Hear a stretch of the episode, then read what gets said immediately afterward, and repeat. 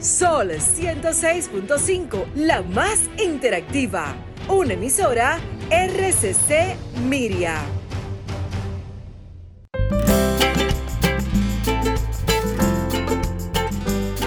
Preguntas y respuestas con altura y calidad. Entrevistas o compuestas en un paneo con personalidad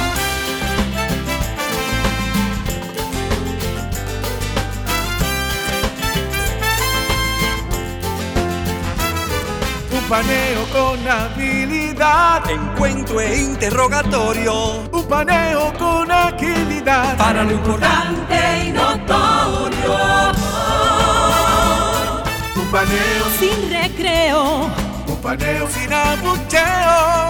Un paneo en su apogeo. Paneo,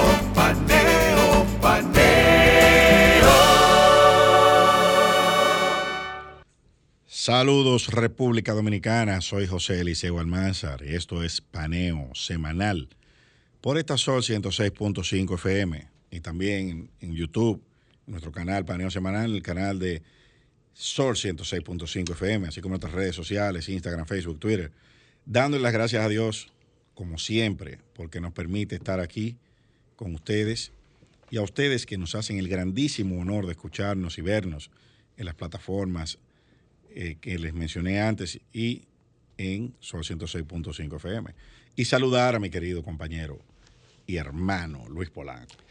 Muy buenos días, Eliseo. Muy buenos días a todos nuestros oyentes que nos escuchan todos los sábados de 10 a 12 meridiano en este su programa Paneo Semanal que ah, trata de hacer un paneo por todas las informaciones importantes, relevantes del mundo y del ambiente local también. Nuestros televidentes, son, son unos héroes, nos, escuchan a nosotros dos horas, sin ser familia nuestra. Completamente.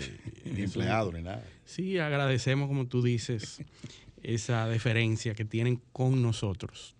Y bueno, es normal que nosotros iniciemos las noticias internacionales en Asia, para variar. Hacia allá vamos. Eh, tenemos el ambiente en China, porque China nunca se queda eh, fuera de las noticias internacionales. imagínate tú, eh, nosotros somos 11 millones y generamos noticias. Imagínate China, que son mil y pico. Mil millones de, ciudadanos, pero no solamente por los ciudadanos de China, sino, sino lo que hace China y la relevancia de China, que ya hablamos en programas anteriores sobre la trampa de Tucídides. Tucídides. Tucídides, eh, aquel historiador que narró las guerras del Peloponeso. General historiador, padre de la historiografía. Y entonces eh, está muy de moda la trampa de Tucídides porque este señor Graham tiene una teoría, la, actualizó. Graham Allison. Graham Allison actualizó eh, esa, eh, ese nombre, Tucídides, diciendo que una trampa de cuando dos potencias emergen y tratan de disputarse el liderazgo de una zona específica, tal como ocurrió durante la guerra del Peloponeso en Grecia. Tucídides dice que cuando dos potencias crecen en igual proporción, primero mm, eh, evitan enfrentarse entre ellas, pero el ámbito de acción de los aliados de esas grandes potencias son los escenarios en donde esas grandes potencias se enfrentan y finalmente terminan enfrentándose a través de esos aliados. Y ahí es donde se da. También hay una, una, una teoría de los poderes en transición, la teoría de los poderes en transición que se da cuando dos potencias enfrentan periodos de transición, como en efecto están enfrentándose o están experimentando las potencias más grandes del mundo, que son Estados Unidos y China. China está en un periodo de transición económica. Muchos hablan de la burbuja inmobiliaria, de la burbuja económica en donde está China, que muchos expertos mencionan que va a afectar grandemente el desarrollo de lo que venía siendo China. Y en Estados Unidos está ocurriendo precisamente lo mismo también. El, gobierno de Biden está enfrentado internamente con grandes problemas que vamos a abordar en, en un momentito. Pero son dos potencias que están en transición y eso aceleraría un enfrentamiento entre esas potencias. Eh, China acaba de incursionar en el espacio aéreo de Taiwán, precisamente iniciando el primero de octubre, que es la fiesta nacional de China.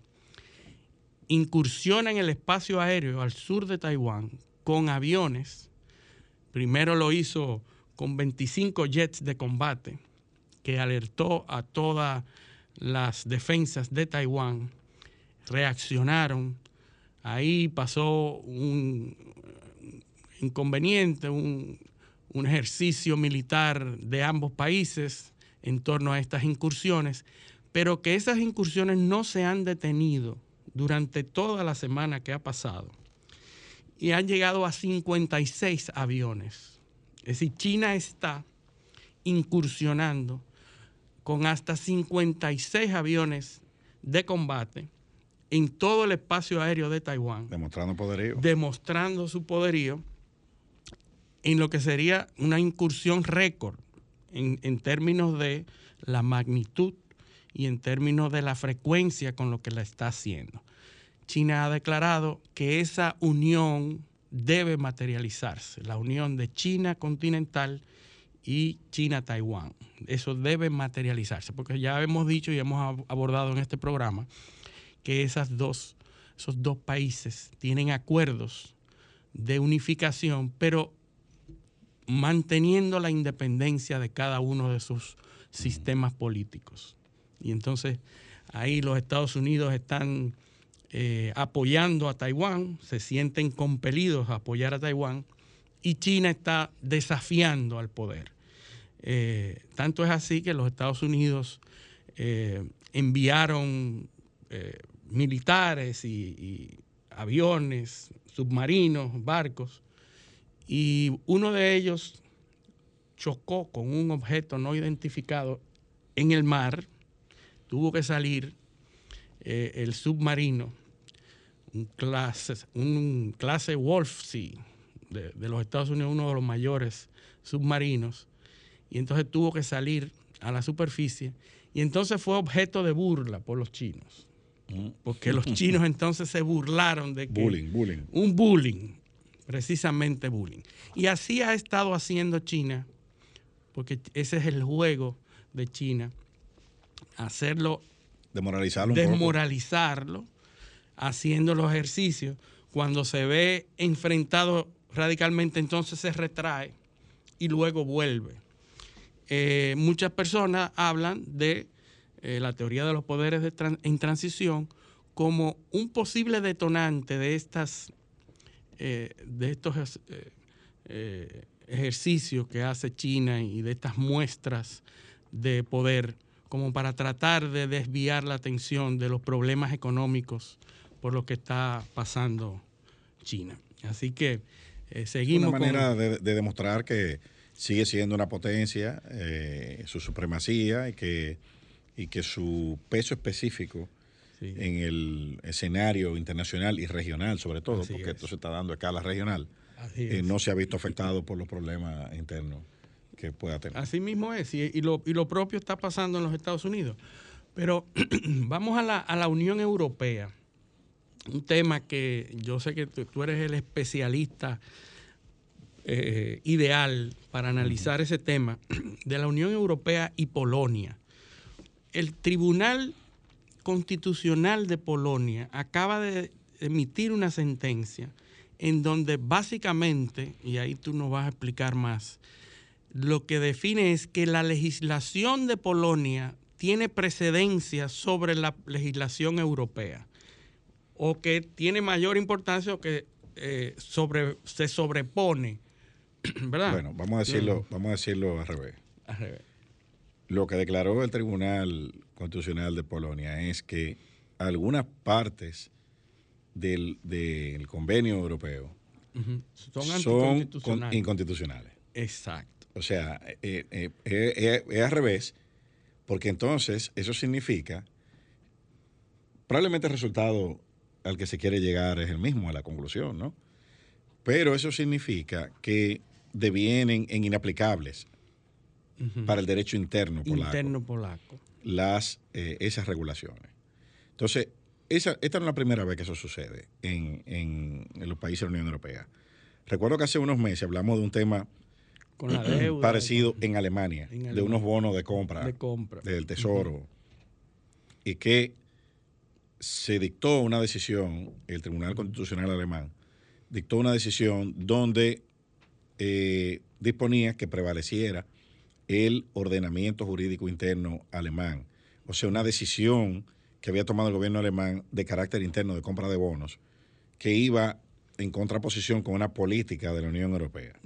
Entonces ahí hubo un conflicto de normas y, y el tribunal eh, alemán pues decidió eh, ese rango de supremacía de la norma eh, interna sobre el- la Unión Europea. Entonces esto es, otra, esto es otro episodio eh, de eso. Ya, Pero, eh, ya se habían producido otras escaramuzas, pero con sentencias del tribunal, digo, con- también con sentencias del Tribunal Europeo de Derechos Humanos y también con sentencia de la, de- la Corte Penal Europea. Pero hay, hay casos, por ejemplo, una de las razones por la que se eh, eh, que motivaron, ¿no? Eh, con la que se mercadearon para favorecer el Brexit era precisamente una serie de decisiones que había tomado, se habían tomado en el Tribunal Europeo de Derechos Humanos, Estrasburgo, para eh, declarar no conformes al Convenio Europeo de Derechos Humanos algunos aspectos de la legislación penitenciaria o penal, más bien, eh, que tenían el, el Reino Unido, específicamente Inglaterra. Entonces, había reticencia a, a acatar esas, esas decisiones porque eh, se entendía que eso formaba parte de la soberanía interna del país. ¿Qué sucedió? Eh, también España ha tenido sus episodios con, con el tribunal. Hay un caso muy famoso, que es el caso de la doctrina Parot. Eh, había una doctrina, eh, en materia de terrorismo, habían unos, unas personas, Henry Parot, era, estaba condenado por terrorismo, y tenía eh, una serie de penas impuestas. Entonces, como no se establecía claramente en el ordenamiento jurídico, si las penas eran consecutivas, se entendía que le estaba cumpliendo todas de manera simultánea. Entonces él tenía derecho a unos beneficios cuando cumpliera un porcentaje X de las condenas. Esos beneficios le fueron negados reiteradamente por el sistema eh, de justicia español, porque alegando que, que no había cumplido el porcentaje de las penas. Entonces apeló a la legislación europea. tuvo que salir, eso fue al Tribunal Constitucional Español, y entonces se apoderó al, al Tribunal Europeo de Derechos Humanos, que consideró que como el sistema no establecía que las condenas eran consecutivas, las estaba sirviendo todas juntas y que por lo tanto él tenía derechos. Y entonces ahí es que eh, ahí viene, y tuvo, eh, España no tuvo más remedio Que que acatar. la decisión. Pero hay otras decisiones sobre eh, una práctica muy perniciosa que había en España, de a los condenados por terrorismo, los ubicaban en cárceles que estaban lejísimos de su, De su, de su países familia, una cárcel a 500 kilómetros, a, a, a 600 kilómetros. Entonces se determinó también que eso era una violación a los derechos del- de los imputados. Y entonces eh, ha, ha habido, esto, mira, esto trae problemas siempre, eh, Ya. estos ordenamientos. Nosotros aquí hemos tenido nuestro episodio con la Corte Con la Corte Interamericana de Derechos. Interamericana. Aquí hay gente que entiende que... Bueno, y la sentencia de- del tribunal sí, sí, también, sí, eh. también es parecida a la de Polonia. Eh, Exacto, exacto. eh. Eh, aquí hay una sentencia que, bueno, eh, eh, yo estaba hace unos años en España en un evento académico y los profesores del evento decían, el reír de la región es República Dominicana en esa materia. Porque no solo, no solo han ido a litigar a la Corte, sino que han nombrado jueces. Pues aquí, aquí ya hemos tenido jueces dominicanos que han costado periodos ahí. Y después de todo eso, ahora alegan que ellos no están incorporados a la Corte. Entonces, bueno, eh, eh, eso, mira, a los países no les gusta. Eh, los países, Estados Unidos, por ejemplo, Estados Unidos no es miembro de nada de eso. Sí, sí, no. Se mete en todos los tratados hasta que hay que aceptar. Precisamente para no verse compelidos a legislaciones que, de las cuales ellas no tienen control. Pero en la Unión Europea... Y los ingleses se acaban de salir. Y se acaban de salir precisamente, no se meten. precisamente por, por, lo que está pasando en la Unión Europea. La Unión Europea son 27 estados unificados y todos adheridos a, a todos los, los requisitos y, y, y, obligaciones de la Unión, ¿verdad? Úrsula von der Leyen, que es la, presidenta de la Unión Europea, declaró que es un veredicto demoledor y de consecuencias impredecibles. Eso mismo dijeron cuando en Alemania, no pasó nada. Entonces, precisamente ella, que fue, eh, es alemana y es presidenta de la Unión Europea, porque hay dos cosas interesantes.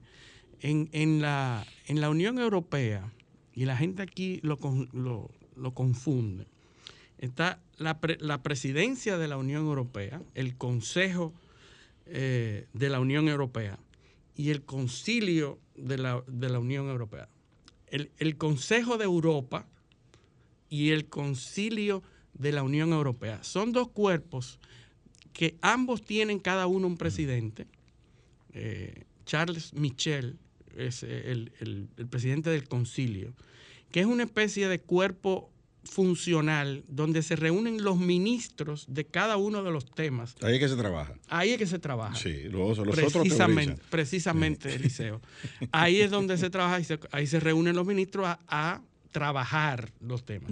Pero en el otro es que dicta las políticas y el otro es la, teoría. Y, y, ahí es, eh, tiene precedencia porque ahí es que se reúnen todos los países y la presidencia de los países rota, pero el presidente eh, entiendo que son cinco años que dura. Y tú recuerdas una vez que Úrsula von der Leyen fue a, Turquía y, se sucedió un episodio donde fue el presidente del Consejo, el presidente del Concilio de la Unión Europea y ella como presidenta de la Unión y fueron a un acto protocolar y Erdogan no le dejó silla a ella. la silla, sí, yo recuerdo. Tú recuerdas. Y entonces ahí hubo, se quedó la presidenta del Consejo de, la dejaron parada. la dejaron parada a ella. Y le dieron precedencia al presidente del concilio, que es el que trabaja y que por tanto se entiende que tiene menor, menor rango. Pero ahí se, habló de, asuntos eh, feministas y de, de cuestiones de todo. De todo, el Hogar, no tiene buena fama. Pues el asunto es que estos, esta decisión ahora está comenzando a incentivar los deseos de salida de la Unión.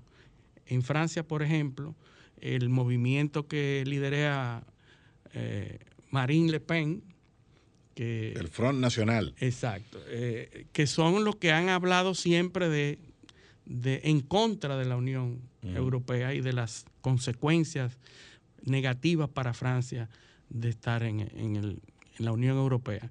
Pues estos líderes que siempre se han opuesto a la, a la Unión, pues entonces están tomando auge con este tipo de cosas. Como tú bien dices, ya ha habido otros episodios parecidos y no pasan de ahí, pero los países que están siempre detrás. Polonia eh, es parte de, la Unión, mas no es, eh, no, tiene la misma moneda, no en la parte monetaria. Polonia tiene su, banco central y, mantiene su propia moneda. Sí, porque hay, hay diferentes tipos de, de, creo que participación. No, creo que Noruega también está en Noruega un estatuto también. similar, eh, Sí. especial, eh, de, de unión, que no es, no es una integración total, sino que con cierta, hasta cierto Bueno, ya hay gente que está hablando del Polexit, del Polonia sí. Exit. Sí, pero eso, yo, yo no creo que No eso... va a pasar de ahí. Yo no creo que eso vaya a pasar. Ahora, yo pienso eh, que es como es como, como, como dice eh, Piketty. Ahí hay un problema Sí. de manejo dentro de la Unión Europea eh, con el tema, sobre todo con el tema del euro, Sí. Que es eh, la base de la, de la Unión y la fortaleza principal. Y la fortaleza. la fortaleza, y- la fortaleza y es que- problema. Que, haya una sola moneda que circule. Sí, sí, esa es la esa- facilidad, pero eso le, le- le restringe a cada uno de los países. Por supuesto, su porque tú manejo. tienes política, tú tienes una política monetaria única, pero con diferentes realidades fiscales. Así es. Y eso tiene que estar integrado. O sea, eh, que se quiso replicar el modelo de Estados Unidos, donde hay una sola moneda en 50 estados, pero ¿qué sucede? Hay políticas fiscales que son centra- centralizadas. Y, y en ese, y en ese mismo tenor de, la de las políticas fiscales, eh, ayer se anunció un acuerdo de los países OCDE para el impuesto corporativo de 15%, el impuesto, el impuesto global. Ese impuesto anda detrás de 125 mil millones eh, de, de euros que se recaudan eh, por, eh, o que se producen en ganancias no grabadas. Entonces, importante, una cifra importante. entonces, ¿qué pasa? Que esos 125 mil millones de euros son producidos mayormente por 100 empresas, que son las empresas de tecnología, que son las gafas, Así es. Google, Apple, Facebook, Amazon. Entonces, básicamente se está creando un, un acuerdo global para poder grabar a las gafas. Las gafas. Eh, eso, eso, es el- eh, ese es el, el- el propósito, Propósito, principal de eso. y parecería que es inminente, ese- En- porque en- ya han estado detrás de eso de, de muchas maneras. ¿en qué consiste ese acuerdo? Que no haya un impuesto corporativo menor a la ganancia corporativa, menor a 15%. Sí. O De manera que 15 ningún país arriba. pueda hacer eh, desle- competencia desleal. Exactamente.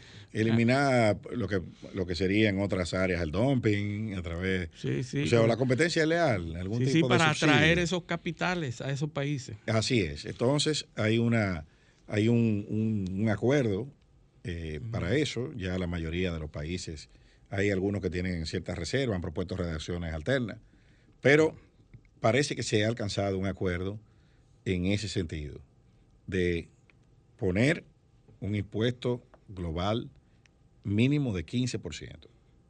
Bueno. Vamos a ver, vamos a ver si eso Vamos a ver si se lleva. si, eso prende. Prende. Porque Sí.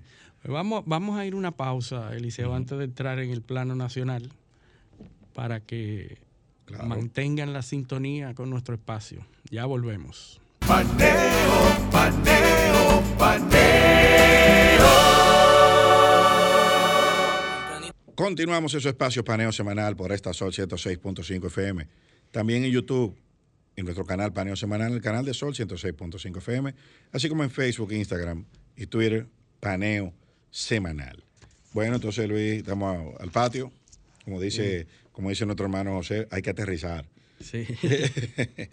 Mira, esta semana, a raíz de, ese horrendo crimen que sucedió el, el sábado pasado de la arquitecta eh, Leslie Maciel Rosado, eh, persona a quien llegué a, conocer, eh, eh, en- y la verdad es que lamentable eso. Pero ha vuelto a la palestra el tema de la reforma a la Policía Nacional. Veo que se está reuniendo la comisión de nuevo. y se mantiene cada cierto tiempo es cíclico, que ese tema vuelve y vuelve y vuelve y sale. Siempre. Así, mira, así como, como eh, hay muchas manifestaciones de buenas intenciones, y las buenas intenciones se manifiestan con acciones. Y en materia de ejecutorias de gobierno, Presupuesto. Eh, con presupuesto que se hace eso. Correcto. Entonces, a mí no me pueden hablar de reforma, ni a nadie, creo, eh, en este país, de reforma policial. Cuando usted, por ejemplo, en el presupuesto del año 2021 de la Policía Nacional, que eran 18.111 millones de pesos, usted destinó a la formación, se llama formación y cultura la partida, que es entrenamiento, de la policía 155 millones de pesos, sea, de un total de, de 18 mil de 18 mil millones. millones. Usted gastó 155 millones de pesos en formación y cultura de los miembros de la Policía Nacional. Pero eso se va en, los sueldos de la No, no, formación. formación. Es lo que se destina, porque hay otra partida que son los salarios. Salario. Sí, o sea, Ok. 155 millones en formación, que es capacitación, entrenamiento. Ya. Para el año 2022 hubo un aumento en el presupuesto que se está conociendo, el proyecto de presupuesto está en el Congreso, y eleva ese presupuesto a 21.946 millones Presupuesto total. total. A la partida de formación se le elevan 5 millones de pesos, o sea, 160 millones de pesos. Formación y cultura. Es decir, que vamos a tener 5 millones más Sí, tre- tú mandas 3 mil millones, de 3 mil millones que tú incrementas el presupuesto, tú solo incrementas 5 millones de pesos a la formación en la cultura de la policía. de la policía. Entonces, entonces en cambio, a la otra pata de la, del- del- de la política criminal del Estado, que es el Ministerio Público, que es el que maneja la política criminal del Estado, entonces tú le haces un recorte presupuestario importante también en esta, en esta partida. O sea, fíjate cómo es. Tú aumentas en un lado a la policía, pero, no- pero la- el aumento de la partida de formación es ridículo, 5 millones de pesos. No, ¿Y ya, a quién ya el presupuesto original es ridículo. O sea, E- ya la partida de formación es ridícula frente Sí. al presupuesto. Entonces, al que maneja la política criminal del Estado, tú le bajas el presupuesto. Entonces, todos esos anuncios que yo traje un experto de que si yo, de que yo hice esto, todo eso es cháchara. Porque cuando aterrizamos en la realidad de lo que se está haciendo, es nada. Sí. Eso, porque eh, eso es con presupuesto que funciona. Sí, esos 5 millones equivalen como a tres charlas de in- internacionales. O sea que Sí, tres expertos. tú traes tres expertos para que dé tres charlas y, Claro, eso- y ahí se van los 5 millones. Menos 100 mil dólares.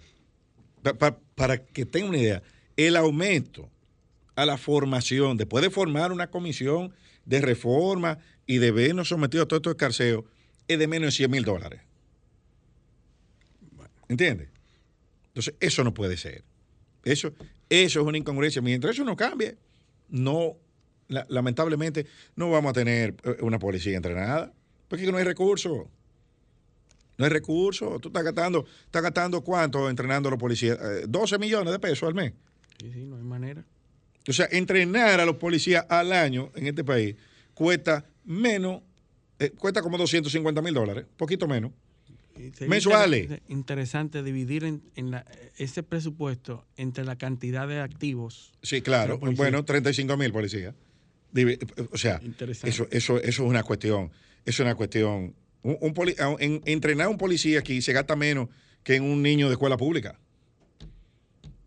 O sea, ¿tú estás entendiendo eh, eh, cuál es el criterio? O con un estudiante, o que la inversión per cápita es un estudiante de la UAS.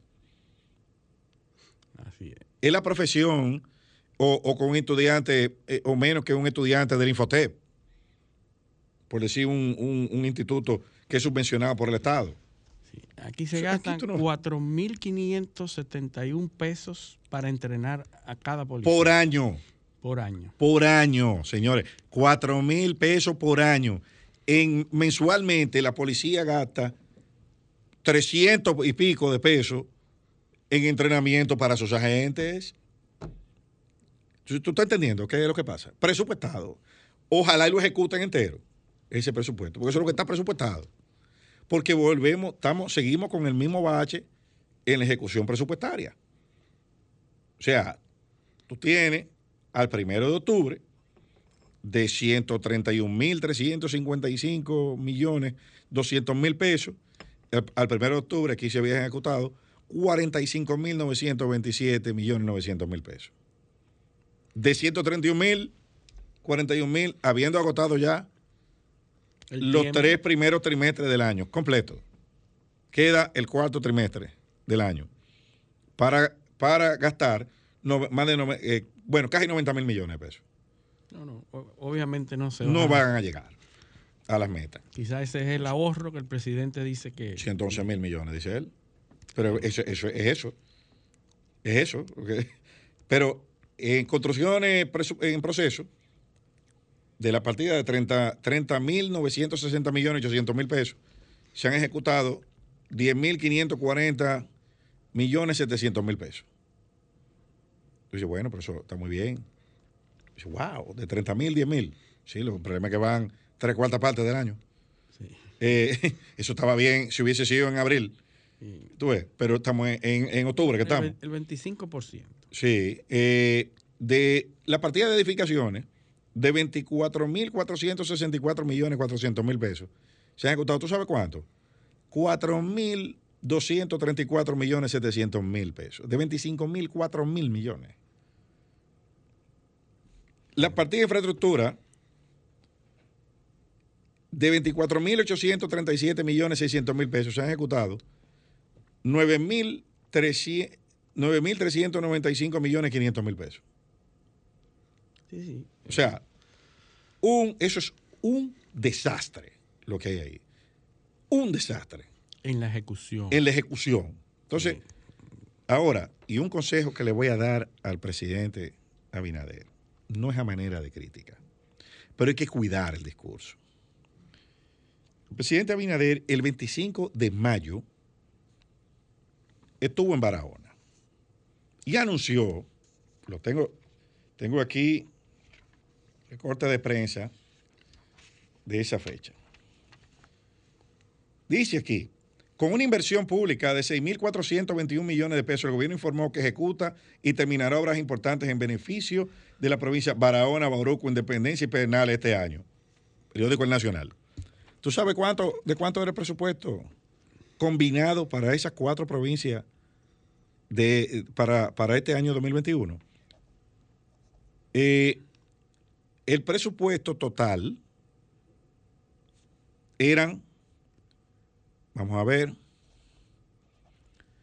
3.297 millones 236 mil 862 pesos. Si tú estás anunciando obra por 6.400 millones. Cuando tú tenías presupuestado 3.400 millones, de 3.200 en millones. el 21. en el 21. En el 22, Tiene De- que incrementar porque el por presidente supuesto, porque dice tú fuiste a anunciar eso, ¿verdad? que va a invertir 6 mil Ah, millones. pues tú sabes qué pasó en el 22. Que el presupuesto de, de esas provincias es de 2.208 millones de pesos. O sea, bajó. Mil y pico de millones menos después de haber anunciado obra por 6 mil millones. Eso, eso, Eso es ese caso. Santiago de los Caballeros. Fue la semana pasada. En el Posibao, la inauguración. Obra por 42 mil millones de pesos. Santiago de los Caballeros, presupuesto 2021. 2.906 millones 582 mil 814 pesos. Presupuesto 2022. 2.054 millones, casi 900 millones de pesos menos después de anunciar todas estas obras. O sea que tú en vez de incrementarlo, tú en todos los sitios donde tú vas a anunciar cosas, lo que hace es darle menos presupuesto. Pero eso no puede Dos ser. casos, Santiago, San Juan de la Maguana, Y, y no será Eliseo que él lo está poniendo en fondos de la presidencia. no, yo no sé. Eso. Yo no sé porque, son las partidas de inversión del presupuesto que están. Es inversión pública, Sí que es donde deben de- aparecer. que es donde deben estar. Y en esa partida de inversión están por ministerio. O sea que si estuvieran en la presidencia, estuvieran ahí. estuvieran ahí. Sí. 14 de marzo de 2021, presidente Abinader, de la página presidencia de la República, ¿eh? Presidente Abinader declara San Juan de la Maguana en estado de emergencia. Inversión de 4 mil millones de pesos. ¿Qué pasó en San Juan de la Maguana? 4 mil millones, ¿eh? Presupuesto 2021, 658 millones. Presupuesto 2022, 373 millones. Sea, en vez de darle presupuesto, se lo quita. Para ser coherente con las, los anuncios del presidente. María Trinidad Sánchez, Malecón de Nagua, 2.700 millones de pesos. Una sola obra. ¿Qué pasó María Trinidad Sánchez? ¿De cuánto era el presupuesto? 2021, 1.263 millones. ¿De cuánto es el del 2022? 635 millones. A la mitad. A la mitad. Donde quiera que ha ido a anunciar cosas, resulta que ni había presupuesto cuando la anunció y al año siguiente se los recortaron. En algunos casos, el caso, por ejemplo, de Barahona, eran 920 millones de pesos el presupuesto para el 2021. ¿Tú sabes de cuánto es el del 2022? De 499 millones. O sea, 400 millones y pico de pesos menos. El presupuesto de la provincia de Independencia eran 469 millones de pesos en obra, todo esto, ¿eh? Y el, de este, el del 2022, ¿tú sabes cuánto es? 158 millones. De 469 a 158 millones. El presupuesto de Pedernales, que fue la primera visita que hizo el presidente en su mandato, y recordamos aquella producción cinematográfica, y después volvieron eh, con un, cuánto helicóptero, un acto a anunciar. ¿Tú sabes qué pasó con el presupuesto de Pedernales? Que eran 712 millones de pesos en 2021 y ahora son 433 millones de pesos. ¿Tú sabes qué pasó en el malecón de Nagua? Ahí hubo una actividad para dar el primer Picasso de esa obra. Y no hay ni un peso presupuestado para el año 2022, ni lo había en el 2021. Entonces, todo esto parece que a nadie le importa en este país.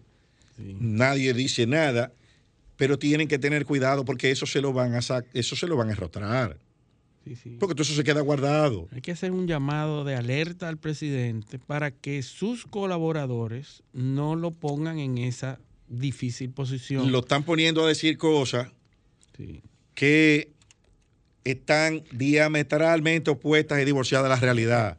O hay dos posibilidades, Liceo. O lo ponen a decir cosas equivocadas. O él se emociona o no le hacen caso cuando él da las instrucciones de esas obras que deben estar en el presupuesto. una de dos. Yo, yo, yo estoy, vamos a darle la presunción eh, de, inocencia y de buena fe. Sí, sí, que, la que, la merece. Que la merece porque el presidente está bien intencionado. Eso no, no, nos cabe. La merece. Ahora bien, esto es sintomático porque estos son, este, el país tiene 32 demarcaciones territoriales con el Distrito Nacional no puede ser que yo random haya encontrado siete casos, porque hay más. Yo tengo, yo tengo aquí la partida. o sea, yo tengo los dos presupuestos y te puedo decir, por ejemplo, en el Distrito Nacional, te puedo decir que lo que había presupuestado en el 2021, que de hecho no se cumplió, porque fue el la primera cifra que leí, ¿eh? donde vamos en un 40% de ejecución. la ejecución no se, ha, no se ha cumplido. Entonces, ahora, además de no cumplirlo, tú lo estás bajando los presupuestos. Mira, el, Distrito Nacional, por ejemplo, en el año 2021 tenía 6.136 millones de pesos presupuestados. ¿Tú sabes cuánto tiene para el 2022? 3.954 millones. Y yo te puedo, y te puedo mencionar, claro, hay casos donde hay aumentos de presupuesto. Por ejemplo, Samaná, tiene un aumento importante de presupuesto porque van a remozar la entrada, van a, ¿entiendes? Hay, hay un programa muy interesante de, para la construcción de vertederos en, los, en, las, en las demarcaciones turísticas que tiene buenas, buenas asignaciones presupuestarias. En la Altagracia hay un aumento del presupuesto. Hay unas cuantas provincias que tienen aumentos importantes de presupuesto. La provincia de Santo Domingo tiene un, un buen incremento presupuestario. Pero la, o sea, y eso está muy bien. Y se aplaude y se apoya. Claro, porque las intenciones deben verse reflejadas en los presupuestos. Lo que yo no veo es la necesidad, la necesidad de usted mismo meterse en una trampa discursiva de cosas que usted no va a poder cumplir, que ni las está cumpliendo. Porque ¿cómo, usted le dice a la gente de Santiago que va 42 mil millones de pesos en obra, en, en, eh, en proyectos de inversión? en, un cuatrenio cuando usted en, los, sus dos primeros años ha destinado menos de 5 mil millones de pesos de presupuesto? Entonces va a destinar 35 mil millones. Eh, eh, o usted está contando la inversión privada. Entonces, ¿cómo tú anuncias eh, qué, cuál es el logro gubernamental de que haya una inversión privada? Yo, yo, no estoy entendiendo eso. De venderle eso a la gente como que como que es un logro de tu administración. Bueno, quizá, quizá lo que debamos hacer es llamar, hacer un llamado a los expertos y técnicos de, presupuesto del Estado a que expliquen esa, esas bueno, informaciones que están vertidas en sus propias páginas, porque esa información yo, salen. Eh, yo me he cuidado mucho de, de, dar datos que ellos mismos publican. Correcto. ¿Entiendes? Porque esos datos eh, son. Tú tienes provincia, mira, eh, esto es gravísimo. Provincia, la provincia de Elías Piña, por ejemplo. Tú tienes aquí, en el 2021, 443 millones de pesos el presupuesto de inversión. ¿Tú sabes de cuánto es ahora? De 173 millones de pesos para el año 2022. Y son provincias pobres. O sea, fíjate que te he mencionado Independencia, Bauruco, Elías Piña, Pedernales, son, de las provincias más pobres del país. Barahona es la séptima provincia más pobre. Creo que número 7 creo que está. Y los recortes en las primeras 10 provincias son una cuestión alarmante. Yo estoy hablando de provincias pobres, lejanas y cercanas, como por ejemplo, por ejemplo, Monteplata. Monteplata tiene, para que tú tengas una idea, déjame ver, me perdí Monteplata. Bueno, ya aparecerá. Tiene un recorte importantísimo. O sea, eh, el, yo no sé cuál ha sido el criterio eh, de esto. Eh, y digo que lo que pasó este año es grave con el tema de, la, de los gastos de capital. De la ejecución. De, gravísimo. Pero esos recortes ahora, presupuestarios, porque ahora el monto es mayor también de la partida presupuestaria, tú lo que hiciste fue aumentar el monto, recortar en las provincias más pobres y trasvasar esos recursos a los sitios donde menos se necesitaban. ¿Entiendes? O sea, hay que ver cuál fue el criterio. Hay que ver el, criterio, pero lo que me preocupa y el consejo sano que le estoy dando es que no se pongan a decir esto, todo este tipo de cosas. Siete casos le, le identifiqué ya de sitios donde se anunciaron inversiones que ni tenían el presupuesto cuando se anunciaron y no se consignó el presupuesto. en eh, muchos casos se bajó. No, no, no. las obras no están en el presupuesto. Y los montos menos. Porque ahora no hay monto ni para lo que había en ese momento, que no se hizo. tú estás entendiendo qué, es lo que pasa. Yo presupuesté 500 millones para hacer eh, esta obra como el presupuesto se eh, lleva un nivel de subejecución de más de un 50%, probablemente esa obra no se hizo. Entonces, ¿cuál fue la solución? O la saco del presupuesto para el año que viene. No la voy a hacer. No la voy a hacer, porque si yo estoy quitando el presupuesto de lo que yo no ejecuté, es porque yo no voy a hacer la obra. Eso, eso, eso es algo. Eh, entonces, bien, tomate esa decisión por lo que sea. Ahora, no salga a decir que tú la vas a hacer. O que en vez de esa obra tú vas a hacer dos. porque, eso es, que eso es, o sea, comprométete a hacer por lo menos lo que tú presupuestaste, pero tú no hiciste ni la mitad de lo que presupuestaste y estás ofreciendo el doble. Y en algunos casos, en algunos casos, cinco veces. Es que ya la, la forma de hacer política y gobierno es diferente, ha cambiado, porque ya la gente tiene acceso a los números, tiene una memoria que puede ir atrás a ver, bueno, el presidente dijo esto, déjame ver y volver atrás, que antes no se podía. claro. Eh, yo recuerdo cuando el presidente Balaguer hacía los discursos que daba la cifra con centavos. Sí. Pero ¿quién iba a verificar? Nadie sabía nada. Nadie podía ver que eso era así. Y la gente y la gente basaba sus opiniones en lo que entendió.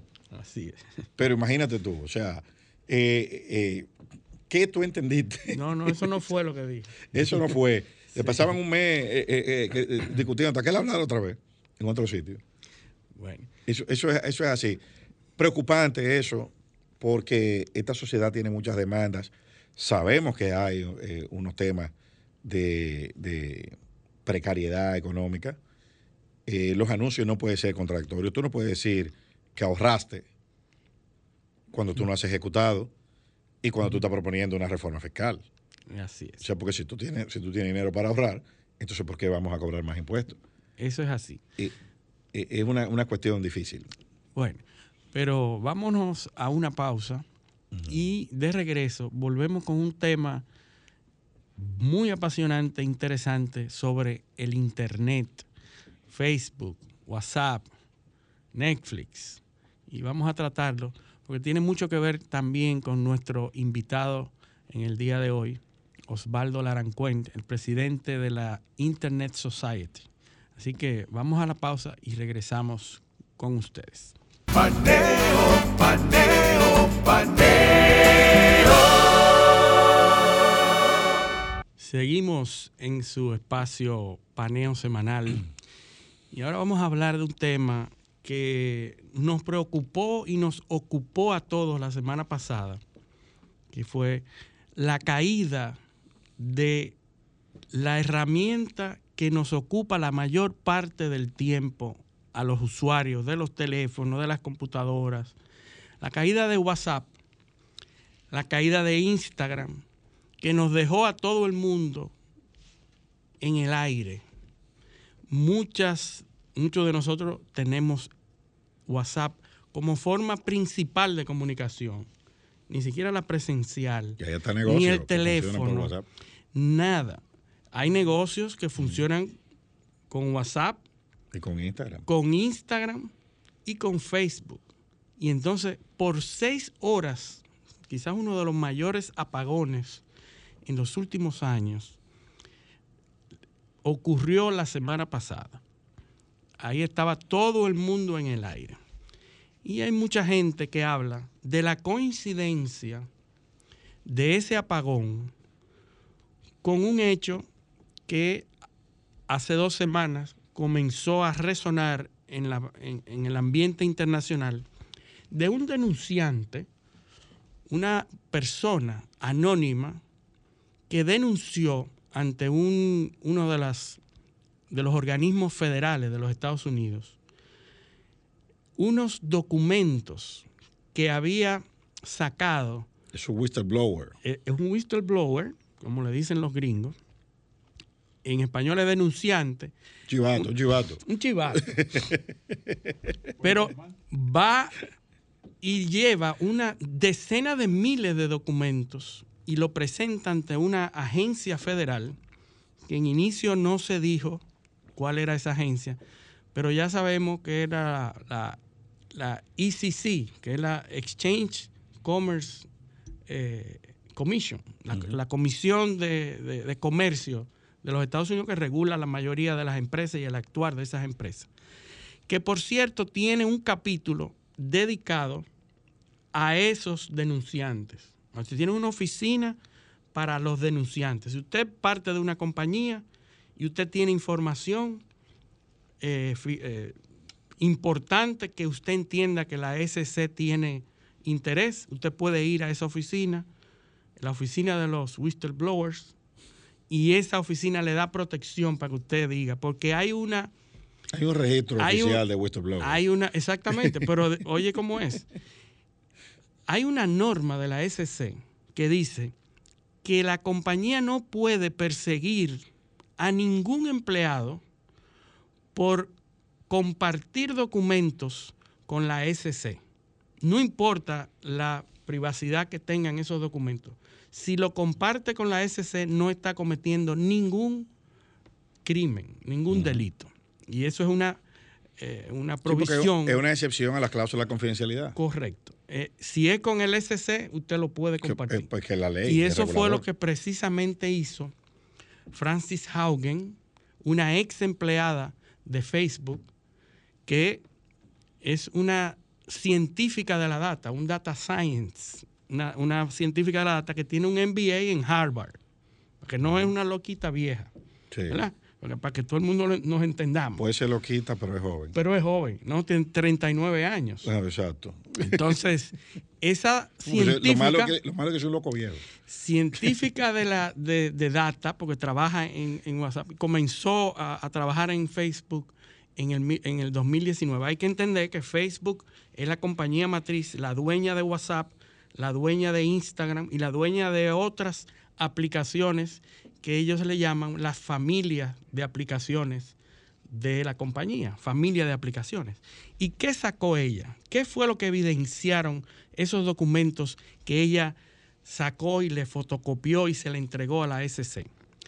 Que Facebook hizo estudios científicos que demostraban que a través de las aplicaciones de la compañía, a través de la familia de aplicaciones, el discurso del odio, desinformación, división política, incrementaba y afectaba negativamente a las sociedades en todo el mundo. Es decir, hay estudios científicos que señalan que estas familias de aplicaciones, el uso de, esta familia de aplicaciones, impactaba negativamente a las sociedades en el mundo. ¿Cómo? Un ejemplo, el 13.5% de los adolescentes demuestran empeorar las ideas suicidas. El 13.5 demostró ser, demostró que el uso de esas aplicaciones empeoraba las ideas suicidas que esos jóvenes podían tener. Eh, pero eh, eso, eso se parece yo sé te vieron un video en estos, en estos días de un, de un señor que se iba a lanzar del puente. Sí. De uno de los puentes. Sí, sí, sí, Y, lo, que la gente se hizo le decía. Viral, se hizo viral. No, no, y lo que la gente le decía. Sí. Tírate, tírate. O sea, pues, el dominicano. Sí, sí, aquí es el único sitio donde se, se incentiva. No, no, no es el único sitio, porque eso que tú estás diciendo de las redes sociales, que potencian o, o, eh, estimulan, incrementan. el porcentaje, es esa, tiene que estar conectado o podría estar conectado con conducta de eso que lo estén incitando por ahí. Pero fíjate, una persona que manifieste su intención y lo estén incitando por las redes. Eso no se queda en, ese estudio que también habla de un 17% de incremento en los desórdenes de alimentación también, que eh, a través del uso de eso, y, y, el impacto que hace Instagram en la autoestima de las niñas, de los jóvenes, todo eso. Eh, imagínense que hay un estudio hecho en la compañía y que la compañía lo maneje de manera secreta y que eso no provoque acciones para tratar de eliminar o mejorar este escenario que provocan las redes.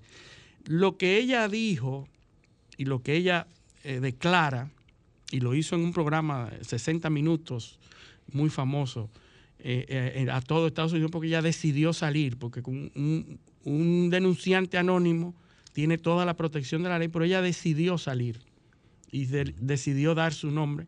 Y lo que ella dice es que la compañía prefiere seguir ganando dinero y no invertir en tratar de disminuir ese impacto negativo.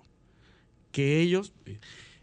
Hay un ejemplo interesante y fue que, tú sabes que en las elecciones norteamericanas se habló mucho de la desinformación y el fake news y cómo eso estaba impactando en la decisión del votante. Y hubo, bueno, hubieron otros llamados a interpelación de, Mark Zuckerberg en el, en el Senado. Ella dice que se pusieron en práctica medidas en el algoritmo de Facebook que inmediatamente se acabaron los periodos de elecciones, fueron retiradas de nuevo.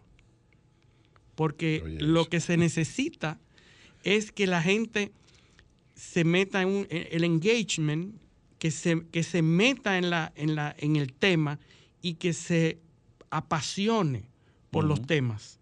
Y esto lo que hace es que ese algoritmo lo que favorece es que la gente sea más apasionada para que provoque un engagement, una, una necesidad de, seguir buscando noticias y entonces poder sacarle provecho de manera comercial a esas herramientas de Facebook, en este caso, y, e Instagram también, porque ya lo de WhatsApp. Entonces, en, este, en el medio de estas declaraciones en el Senado, que fue interpelada en el Senado, y ahí se unieron los republicanos y los demócratas en contra de Facebook, eh, eh, se unieron y, atacaron rudamente.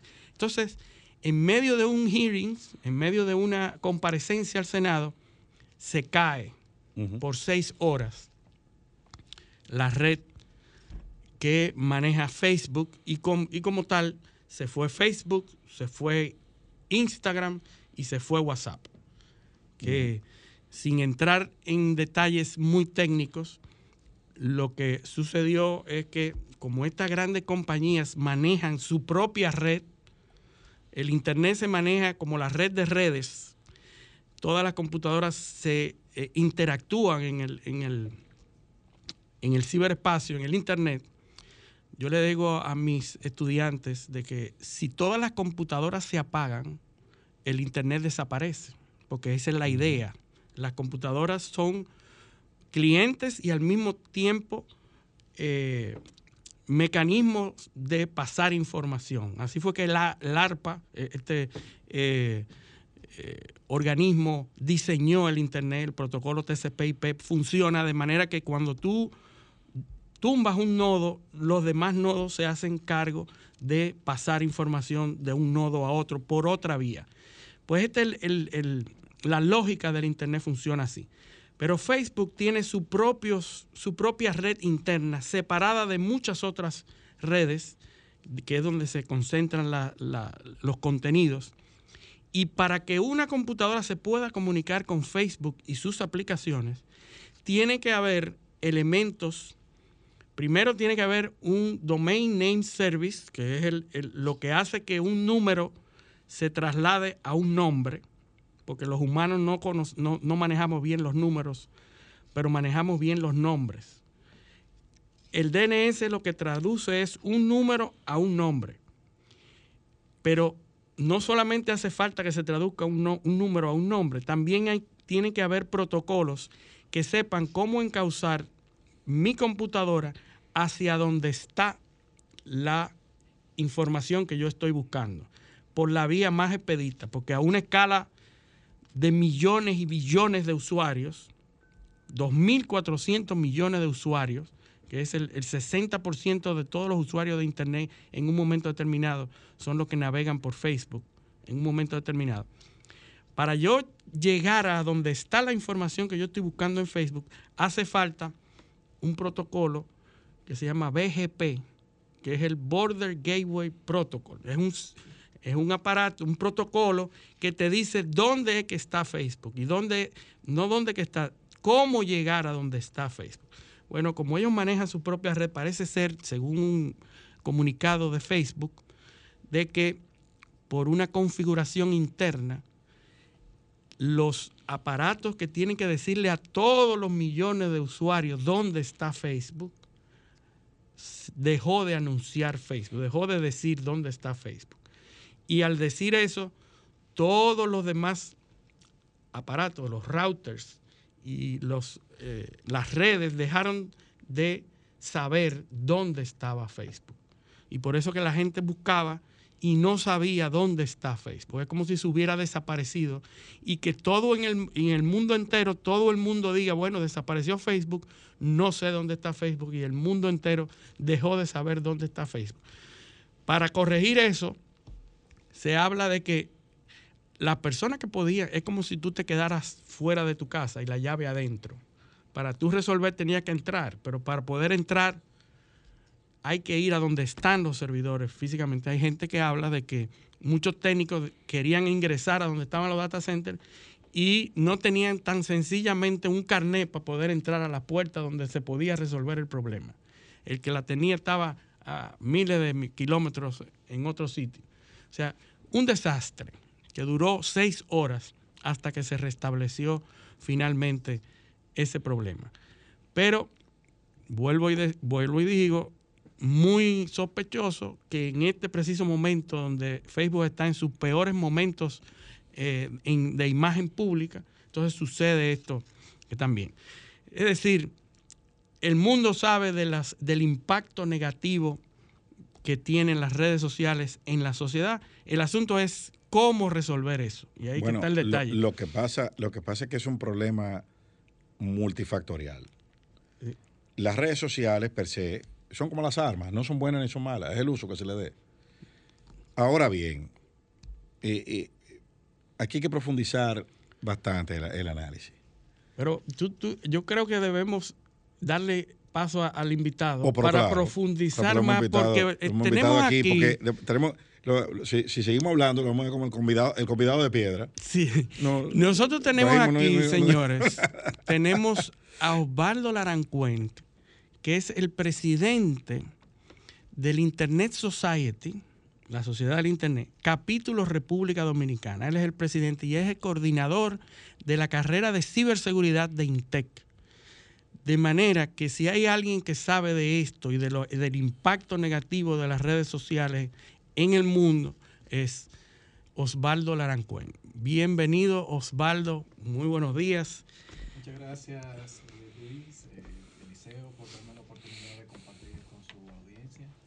Eh, sobre estos temas de tecnologías digitales, conflictos sociales en el ámbito digital, eh, tendencias, que son mm, básicamente de lo que el mundo está usualmente apoyado en la realidad, ¿no? Ustedes mismos lo han mencionado. Cuando se cayó Facebook y WhatsApp, todo el mundo se puso la mano en la cabeza, ¿verdad? Porque Así no es. solo por los usuarios directos de la plataforma, sino por todo lo que depende Todas de eso. Es como una bola de nieve, ¿no? Así que, es. ok, se cayó Facebook y toda su infraestructura, pero de repente generó mucho caos en diferentes tipos de servicios que se brindan a través de ese canal. Muchas gracias y a las órdenes. Bueno, el, eh, eh, la Internet Society trata precisamente de estos temas, de- del impacto del Internet en la sociedad y no solamente el impacto, sino la importancia de hacer llegar el Internet a, a- a- los más desvanecidos, a, lo- a los que no pueden acceder. Que, primero, ¿qué es la Internet Society? Para que nuestro- nuestros oyentes sepan lo que es. Hace un rato tú comenzaste a hacer un- unos antecedentes que estaban muy bien formulados, ¿no? Básicamente, eh, luego de la Segunda Guerra Mundial, los Estados Unidos comenzaron a desarrollar proyectos eh, de investigación avanzada, que fue el, eh, El impulsado por el Departamento de Defensa, ¿no? DARPA. eh, abreviado, ¿no? Y esto específicamente ocurrió a partir de 1947 cuando la Rusia lanza Sputnik, ¿verdad? Al espacio, el primer satélite, y crea una alarma global. Es una bomba, es esto y lo otro. Después de las análisis de- determinaron que necesitaban involucrarse en esa carrera eh, balística, porque era de carácter balístico inicialmente, y luego técnica. Y entonces comenzaron a desarrollar así como parecido a fondos sí, que son fondos de innovación, para que las diferentes universidades aplicaran a problemas que ellos habían identificado, para identificar eh, objetos voladores no identificados, que fue el radar que se creó, el uso de la, de, de la fibra óptica o de la, de la luz, ¿no? Como elemento para controlar diferentes tipos de energía, que fue la fibra óptica, los lidares y diferentes tipos de técnicas. Y dentro de esos elementos le resultaba complicado al Departamento de Defensa localizado en Washington darle seguimiento a las diferentes universidades, tanto en la costa este, la famosa Liga del, del Marfil, ¿verdad? La Ivy League, Sí. Ivy League, como en la costa oeste o en el centro. Entonces, precisamente inspirados en un, en un artículo, en un paper universitario del profesor Lick Leider, eh, se inspiraron en crear esta red, que al final se llamó ARPANET, es decir, la red de eh, apoyado en conmutación, en tecnologías de conmutación de datos, porque anteriormente solo las señales eléctricas eran las que la interconectaban para darle operación local. Entonces, ¿cómo interconectarlo? Bueno, entonces ARPANET fue lo que surgió, pero cuando esos profesores universitarios salieron de, de esos proyectos, esos contratos, entonces formaron un grupo que se llamó el Grupo de Ingenieros de Internet, IETF. Básicamente, una, un- una comunidad de científicos para trabajar esos diferentes temas. Esto evolucionó hasta que en el 91 eh, crean una entidad que sea como interfase social con toda la sociedad, que ahí se crea Internet Society, ¿no? que básicamente, bueno, eh, tenemos una narrativa y una lingüística para todo, para la gran población, y son como interfaces que traducen los temas técnicos a temas eh, en castellano o en idioma entendible por la sociedad. Siendo precisamente eh, la narrativa principal lograr que Internet sea para todos, que todos absorban eso, porque el impacto que tuvo en, el- en el- en la colaboración entre las diferentes universidades para crear investigaciones avanzadas e impulsar la técnica eh, fue fundamental. Clinton entonces hace público el Internet eh, crean la Corporación de Internet para la Asignación de Números y Nombres, que es precisamente la que gestiona los sistemas de nombre de dominio que tú mencionaste, los DNS, en el 1998, porque tenían la alternativa de crearla con la Unión Internacional de Telecomunicaciones o con Internet Society. La Unión Internacional de Telecomunicaciones en las Naciones Unidas tenía mucha influencia soviética. Por lo tanto, para prevenir que las ideas sovietizantes, ¿verdad? Eh, El comunismo ateo y disociador. la bestia roja.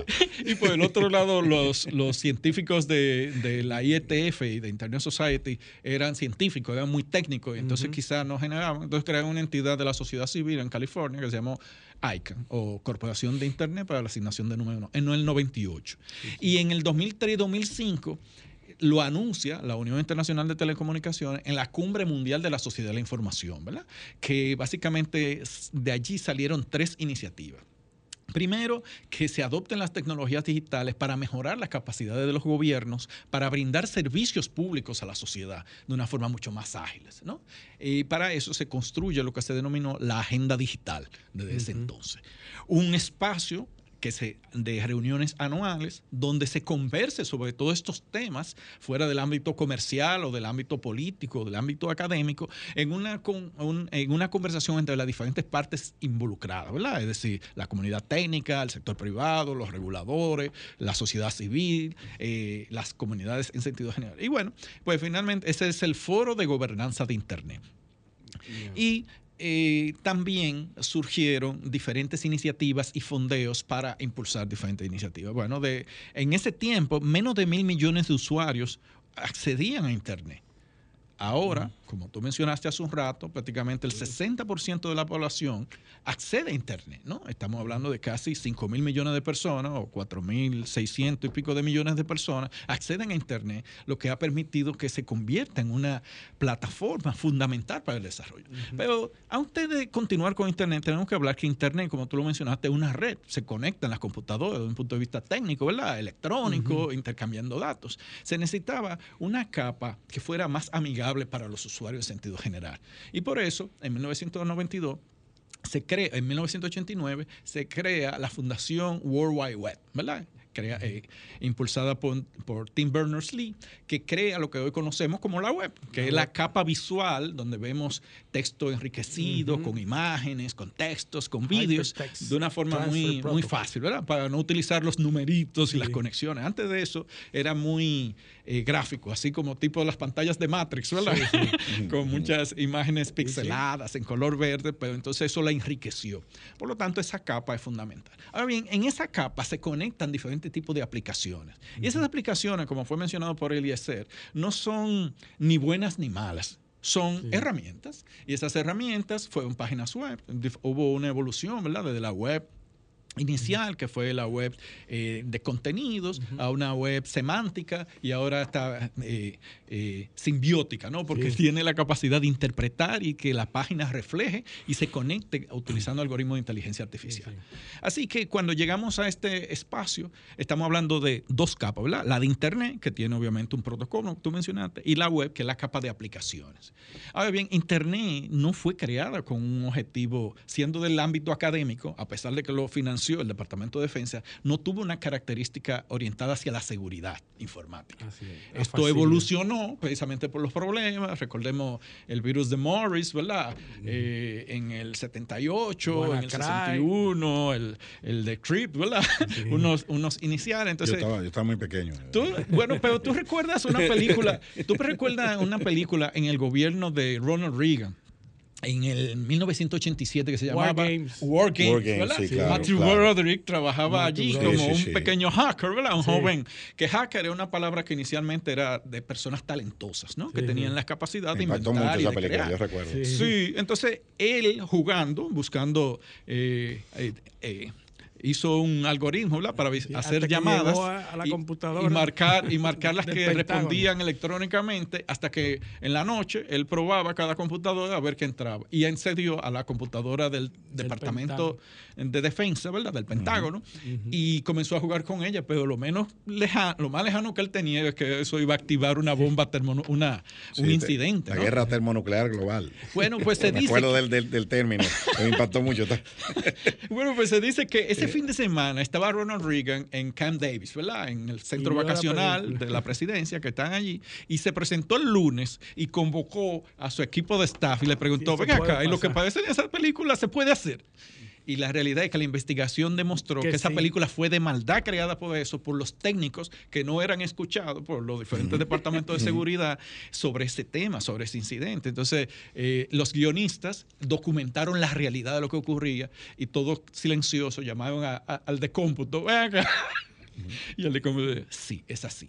Entonces, a partir de ahí comenzaron como algunos, tú sabes que los gobiernos son de corto plazo. Cuatro años, cinco años. Entonces, sí, la orden, cuando llegaba el otro, no entendía nada, que ocurrió un incidente, este tipo de cosas, y lo reactivaban. Es, en los, es a partir de los noventas, cuando eh, luego de que termina la Guerra Fría en el 89, que los rusos, eh, los chinos, en el Consejo de Defensa, solicitan la creación de un grupo de expertos gubernamentales para analizar cuál es el, impacto de las tecnologías de la información y comunicaciones sobre la seguridad internacional. ¿no? Eh, y comprendamos que hay dos variantes de este tema de seguridad. Uno, informacional, eh, propaganda, eh, informaciones que pueden afectar, ¿verdad? Desinformar. Y lo otro, de incursiones, de injerencia dentro de los espacios donde está guardada la información para esos fines. Así que a partir de ahí mucha, se utiliza el término seguridad de la información, ciberseguridad o ciberseguridad cibernética. Eh, atacando los diferentes ámbitos. Y, es recientemente, como tú mencionas, que las redes sociales, a través de esa capacidad de amplificar y de crear eh, la información apoyando en la libertad de expresión, ¿verdad? Ha dado a la sociedad una capacidad de expresarse, comunicarse y crear contenidos. vamos a ir a una pausa y cuando regresemos, yo quiero saber cuál es el rol de Internet Society en esto, en el abordaje de estos problemas que afectan a las sociedades, eh, los problemas del uso masivo de las redes sociales y el uso de los algoritmos que nos están incitando a conductas no tan positivas. y, en adición a eso, que analicemos unos fenómenos coyunturales que se están dando, que están de una forma u otra eh, impactando y cambiando el, el, el, uso de Internet y el comportamiento de la, de la gente. Pero eso lo vamos a hacer cuando volvamos de la pausa. Esto es paneo semanal no le cambien. Paneo, paneo, paneo. Sol 106.5, una estación del grupo RCC Miria. Seguimos, seguimos en ese espacio paneo semanal por esta 106.5 FM. También estamos en YouTube, en nuestro canal Paneo Semanal, canal de Sol 106.5 y en otras redes sociales, Instagram, Facebook y Twitter. Seguimos con Osvaldo Lanacue, eh, de la Internet Society, capítulo Dominican Republic, República Dominicana. Sí. Cuando nos fuimos a la pausa, dejamos en el, en el tintero eh, una serie de cuestiones sobre el Internet. Eh, y realmente tenemos que encontrar algún punto para regular el uso de, las redes. Eh, yo no sé si será un código de ética, no, sé por dónde realmente, todavía no tengo la solución. Y si la encuentro, creo que voy a ser muy rico. Eh, bueno, precisamente lo que dijo Facebook fue que todo el mundo anda buscando eso y que cuando se encuentre lo van a aplicar, que los gobiernos no lo tienen, la solución Luis, Luis eh, eh, hablaba eh, al principio de, su intervención, en el segmento anterior, de el aspecto emocional, el efecto caja de resonancia que se produce en las redes. Y hay un, hay un trabajo muy bueno de un eh, técnico italiano, eh, Walter Quattrocchiocchi se llama, que analizó eh, hace cinco años ya, a propósito de la campaña del presidente Trump, del efecto caja de resonancia del Internet, de las redes. Y del contagio emocional y de la polarización en Facebook. Y hay una presunción, o sea, nuestro cerebro tiene una predisposición a la simplificación. Entonces, eso más un mecanismo de, para que se replique el mensaje, es un cóctel mortal. Mortal. O sea, tiene un ciudadano que tiene muchísima información, que viene toda en el mismo formato, porque un, un tweet son 240 caracteres. Y el, un, un, experto en astrofísica de Harvard tiene 200 caracteres. Pero eh, Juanito, el de la esquina, tiene 240 caracteres también. Entonces, a lo mejor aquel tiene más seguidores. El segundo tiene más seguidores porque hay más gente que entiende el lenguaje de él que el lenguaje del, experto en astrofísica de Harvard. Entonces, eso es lo que nosotros estamos viendo. Eh, el, es la identificación del receptor del mensaje hace que ese tipo de cosas se difundan más que las que, las, las que tienen contenido, ciencia o, o, o las que son informaciones de verdad.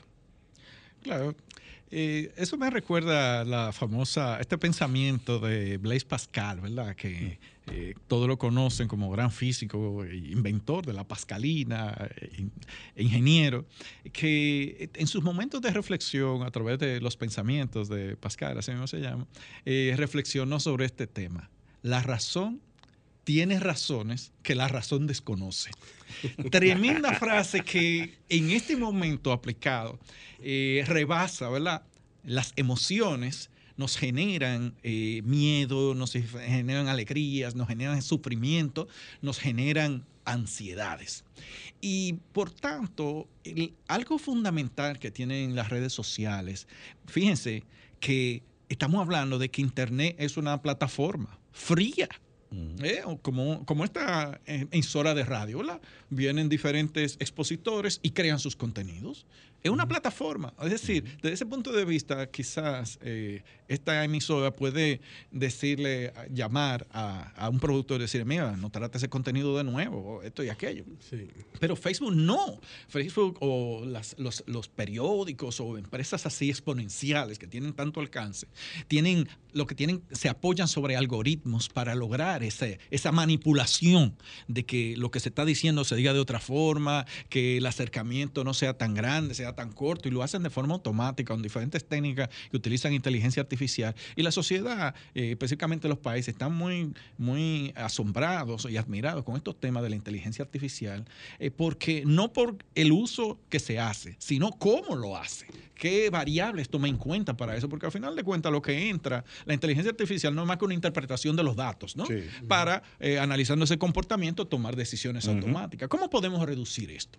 Así que empresas de este tipo, como Facebook, como las Google, como los Twitter, que son empresas exponenciales como eh, Uber, que manejan miles de millones de usuarios, Tú lo mencionaste, Facebook tiene cuánto, 3.600 millones de usuarios, 3.800, ¿eh? que estamos hablando del 30%, del 60% de la comunidad de Internet, Twitter, más de 400, eh, WhatsApp, más de mil millones, etcétera, etcétera. ¿Cómo tú manejas esto si no es con algoritmos?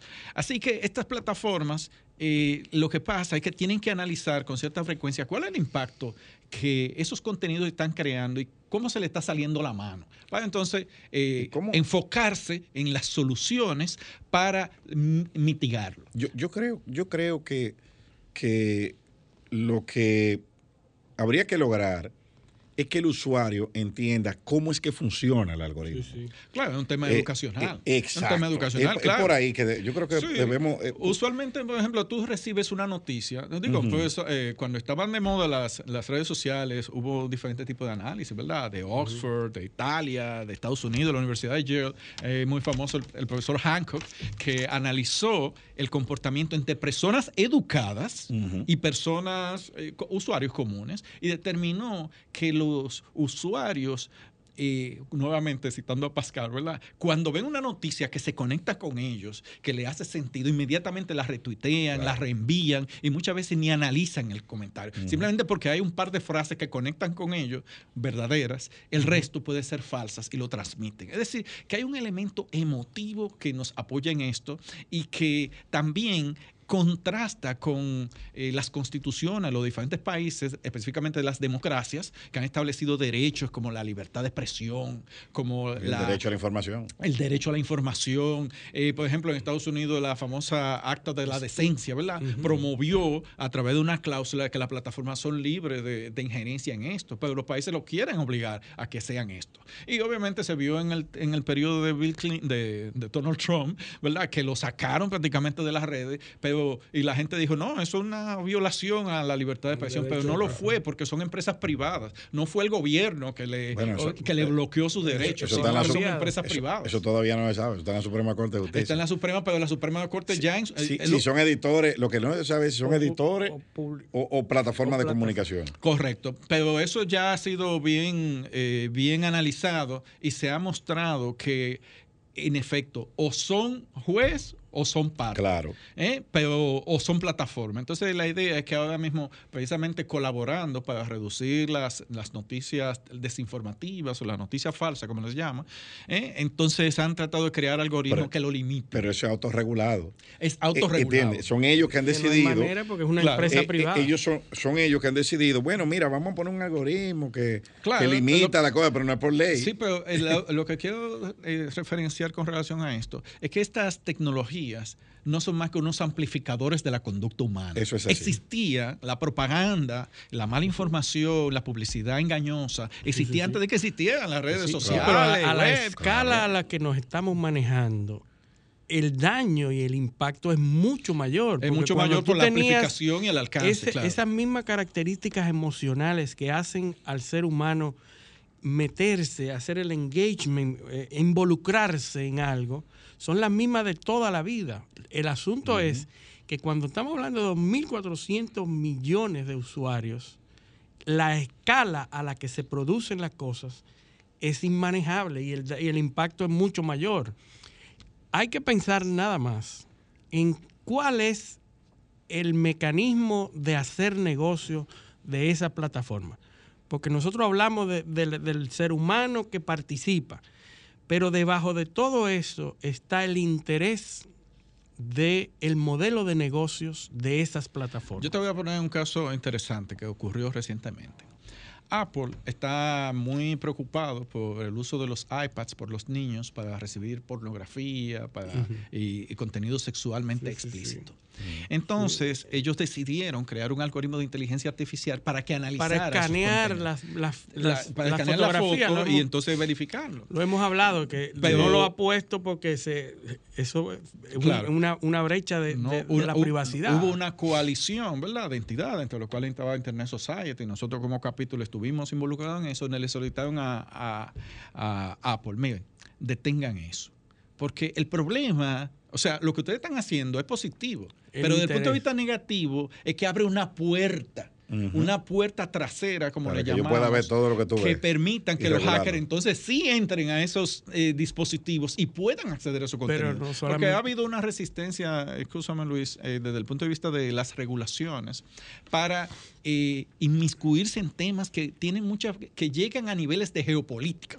Recordemos Donald Trump con su famosa eh, orden ejecutiva sobre las redes limpias, que es una red limpia, la que está a favor de mi ideología o no, pero es un tema de algoritmo, es decir, esas redes O- o- o cuál es- fluyen como cuál- una tubería o una la- carretera. O no la, pregunta es, o la pregunta es cuál es el sucio. ¿Cuál es el sucio? Entonces, sea, exacto. Y entonces, si tú se lo das, si tú, le- si tú consideras un país amigo en un momento dado, tú lo vas a considerar enemigo en otro. Entonces, pero ¿qué pasa? La- la- las ingenierías operan sobre, sobre normas, sobre mejores prácticas, sobre formas de hacer las cosas. ¿no? Entonces, muchas veces cuando se involucra el poder político en regular elementos que pueden ser contradictorios, al final la solución termina siendo peor que la misma enfermedad. Y es básicamente eh, la posición de Internet Society usualmente es esto, que ser prudente para Neutral. regular temas que tienen más que ver con el alma humana, ¿verdad? Con el comportamiento. En las redes sociales aparecen tanto seguidores influyentes como eh, confrontatorios, como odiosos, como desinformantes, ¿verdad? Los famosos trollers, haters. Sí, sí. eh, Pero esos e son temas que, como tú dices, son catalizados por la masividad del uso de esta plataforma, pero sí. donde se ha enfocado siempre los llamados del Congreso norteamericano a, a estas grandes compañías es cuál es tu modelo de negocios y por qué tú a través de tus algoritmos cómo es que tú ganas dinero a través de tus algoritmos y cuál es el impacto de que ese algoritmo esté impactando negativamente en la sociedad. O sea, el asunto es, vamos a poner un caso que, todo el mundo está familiarizado, el, caso de YouTube, por ejemplo, que es muy interesante y que está sucediendo ahora en este país. YouTube tiene un algoritmo que ha ido variando al pasar de los años. No es el mismo del 2009, 2018, 2019. Hubo un cambio en el 2021 también. Eh, cambios que todos los creadores de contenido han manejado y han hablado en todas las redes. El algoritmo de YouTube es ese código, ese programa que te presenta las opciones que tú vas a hacer clic. Ese algoritmo es el responsable de cuando tú abres YouTube, a la izquierda o en la página de inicio te salgan uno, dos, tres, cuatro, cinco temas, cinco contenidos a los que tú te sientes emocionalmente eh, cercano. ¿Verdad? Entonces. Tu preferencia. Tu preferencia. Entonces, tú vas a consumir unos contenidos que están acorde, según YouTube, a lo que tú andas buscando. ¿verdad? Entonces, tú buscas siempre un mismo, una misma dirección de lo que tú andas buscando. Si a ti te, te, gustan, por ejemplo, los republicanos, pues a ti te va a salir más contenido de posiciones republicanas en Estados Unidos. No, recordemos si a ti que te son plataformas interconectadas con, con, Google, ¿verdad? Con, con esa Google. gran fuente de Correcto. conocimiento. Pero tu accionar en esas redes es la que se utiliza, ese comportamiento y esa data que tú generas con tu accionar, se analiza, se transforma a través del algoritmo en opciones que tú vas a ver en las redes lo que te va a salir a ti es probablemente más atractivo para ti que para cualquier otro. O sea que eh, en pocas palabras es personalizado. Es personalizado. Ahora, ¿qué es lo que quiere YouTube? YouTube quiere que tú te involucres y que te mantengas la mayor cantidad de tiempo conectado a esos contenidos, conectado, mirándolo mientras más tiempo tú pasas viendo videos de YouTube, más dinero te sacan a ti.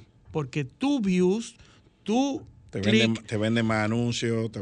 Está uh -huh. produciendo una data que es la que ellos le presentan a los anunciantes. Decir, mira, este es eh, el contenido, la cantidad de personas interesadas en esto que están constantemente utilizando nuestra plataforma. Entonces, lo que uno habla de, del algoritmo de YouTube no es más que una programación de las opciones que a ti se te presentan.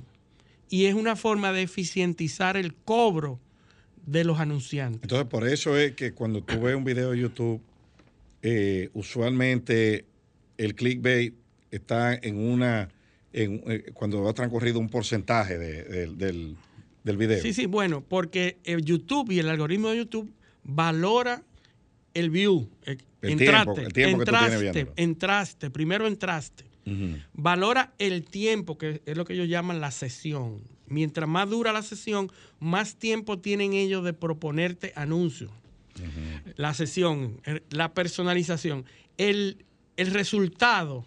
Si tú le diste like, uh -huh. ese es el resultado de tu acción, lo que provocó ese contenido en ti tú le diste like, le diste el dedito para arriba, da like. Y valora también los suscriptores, ¿no? lo, la cantidad de personas que tú capturaste, que son los suscriptores. Entonces, quiero, quiero, mencionarte, eh, Luis, eh, tres, eh, tres puntos interesantes en lo que tú mencionabas. El primero es que Google es una empresa que creó utilizando, que nació creando un algoritmo basado en la reputación. Es decir, ellos entendían, de hecho los rankings de Google son los más prestigiosos porque toman en cuenta la cantidad de citas que tú tienes en las diferentes páginas web, el prestigio del académico o de la persona, y la relevancia, la relevancia y además la cantidad de metadatos que tú incluyes, ¿verdad? Eh, de palabras claves que tú incluyes en la publicación de tus contenidos para que conecten más con el público. Entonces, su eh, índice, su indicador es diferente, por ejemplo, como los de Facebook o de las redes sociales, que se basan más en una comunidad interna y privada que más que en una reputación global sobre las personas. Entonces, eso hace que los algoritmos de Google sean mucho más eficientes desde el punto de vista de prevenir noticias falsas. Y los de Facebook no, porque no tiene con qué referenciarse más que en el me gusta o no. El segundo elemento que quería mencionar es que hay un profesor de la, eh, bueno, un inversionista llamado George Gilder, que escribió un libro que es eh, Conocimiento y Poder. Eh, fue uno de los más influyentes intelectuales en el periodo de Ronald Reagan y ha analizado en diferentes libros ¿verdad? el comportamiento de la transformación de las tecnologías digitales, que lo hoy conocido como transformación digital, más allá de la parte infraestructura, ¿no? que los técnicos nos casamos con la infraestructura, pero realmente son profundamente humanas, ¿no? Eh, o por lo menos de profundo ah, impacto en lo humano. Y él expresaba que el comportamiento de las tecnologías digitales es un poco similar a las leyes de la ley centrípeta y la ley centrífuga. Usualmente el poder tradicional a través del tiempo siempre ha sido ostentado por los gobiernos, por la iglesia y por las élites corporativas, ¿no? Y usualmente tienen un poder centralizador para controlar lo que se produce y lo que no se produce. Pero cuando llegan las tecnologías digitales, tecnología de la información, se produce un cambio y es que prima las leyes centrífugas, porque el conocimiento ahora está disponible sin trabas y tú puedes acceder a él con diferentes usos y aplicaciones, ¿no? Eh, digamos, la sociedad civil, la academia o las personas de a pie pueden acceder a estos contenidos y bajarlos sin mayores dificultades. Entonces, este elemento es fundamental para comprender que estamos en una era que así mismo se llama, de la información y el conocimiento, donde mientras más educado tú estás y mientras más conoces lo que han denominado recientemente estos movimientos, estructuralistas, ¿verdad? De las competencias que desarrolla la persona, que no tienen un conocimiento abstracto, eh, digamos, evolutivo, sino de uso, ¿verdad? De práctica han transformado en la sociedad. Y el tercer elemento que quería mencionar es que recientemente, bueno, no recientemente, hace un par de años, una socióloga de la Universidad de Harvard llamada Shoshana Zuboff escribió un libro que se llama El capitalismo de la vigilancia, ¿eh? eh de Capitalism of Surveillance. Este libro analiza cómo todas estas empresas, que usualmente ese territorio estaba en la banca, ¿verdad? Porque con tantas transacciones en tarjeta de crédito, en pago, etcétera, etcétera, tenían capacidad de generar una información que luego analizaban para eh, venderle a un cliente un nuevo producto. Mira esta tarjeta, mira este hipotecario, etcétera, etcétera. Pero que ahora y, también utilizaban los organismos de inteligencia para darle seguimiento a sus ciudadanos, para controlar la criminalidad, ¿no? Pero de repente... Aquí hemos vuelto a usar la, teoría de Perón. Perón decía que todas Todas las personas son buenas, pero cuando se le vigila son mejores.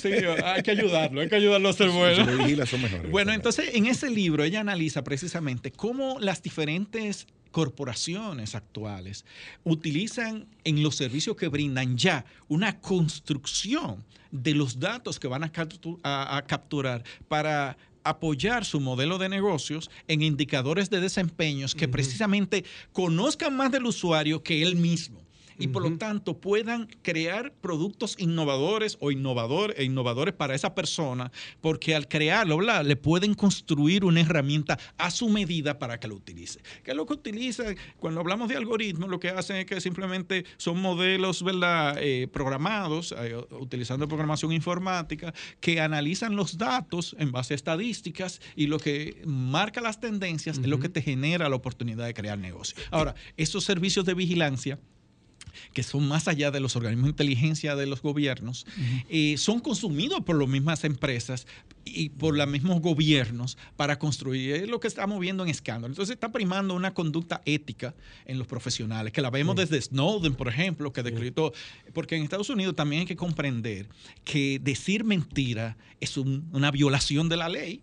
Y esa violación de la ley, que se llama perjurio, ¿verdad? En base a, ha provocado que muchos presidentes hayan sido afectados en su presidencia, congresistas que hayan tenido que declinar porque se descubrieron sus escándalos. Entonces, cuando eh, eh, Zuckerberg dice, miren señores, nosotros estamos creando algoritmos para mejorar eso, y en efecto lo implementan por poco tiempo, pero cuando pasa la crisis lo, lo sacan de servicio, entonces provocan nuevamente una oleada. Por conveniencia financiera. Claro, es financiera porque son empresas corporativas que les rinden no al gobierno ni al regulador, a su que mientras que maximizan sus capacidades. Entonces, precisamente los gobiernos necesitados de crear entidades que generen capital que sean exitosas, porque eso se traduce en impuestos, se traduce en mejores capacidades. Ustedes lo mencionaron hace un rato, ¿verdad? Los impuestos transnacionales que todos los países le quieren aplicar a esas empresas, a las gafas o a las Netflix del mundo, ¿no? Bueno, porque tú estás, mis usuarios te están pagando a ti directamente y ellos vienen mis ciudadanos.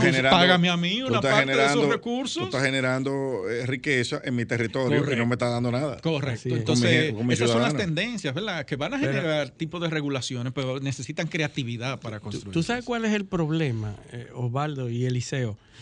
Es que a esas grandes compañías como YouTube y las otras, no les interesa que tú amplíes tu diversidad de opinión. Y ahí es donde viene el problema. Exactamente. Es que a ellas lo que le conviene es, que tú te radicalices. Y por eso, esos algoritmos, lo único que te presentan son las posiciones que originalmente ella detecta que tú sigues. ¿Y qué pasa cuando después de un tiempo... Sean a favor o en contra. Pero, es lo que tú sigues. Es lo que tú sigues. pero ¿qué pasa en, la ola donde tú te montes, la ola que criticas. Pero oye, oye, ¿cuál es el problema, Eliseo? Es que en los medios tradicionales, en un periódico, cuando tú ves un titular de un periódico y al pasar la página ves otra opinión, y al pasar la página ves otra opinión. Tú te estás educando en las opiniones de los demás. En YouTube, tú solamente vas a ver una sola posición, que es la que originalmente YouTube determina que tú quieres ver. No, no, no. Y yo, yo estoy viendo, por ejemplo, aquí en el país, unos productores de contenido de, YouTube que, que hay, hay uno que parece una película que, un, que Buena una capacidad técnica. No, no, no, no. no. eso, es una película con iluminación, un tono de voz y un individuo que me parece que es psicólogo, mercadólogo, que es Aneo de Santos. Ah, no, de Santos. Usted tiene mucho éxito.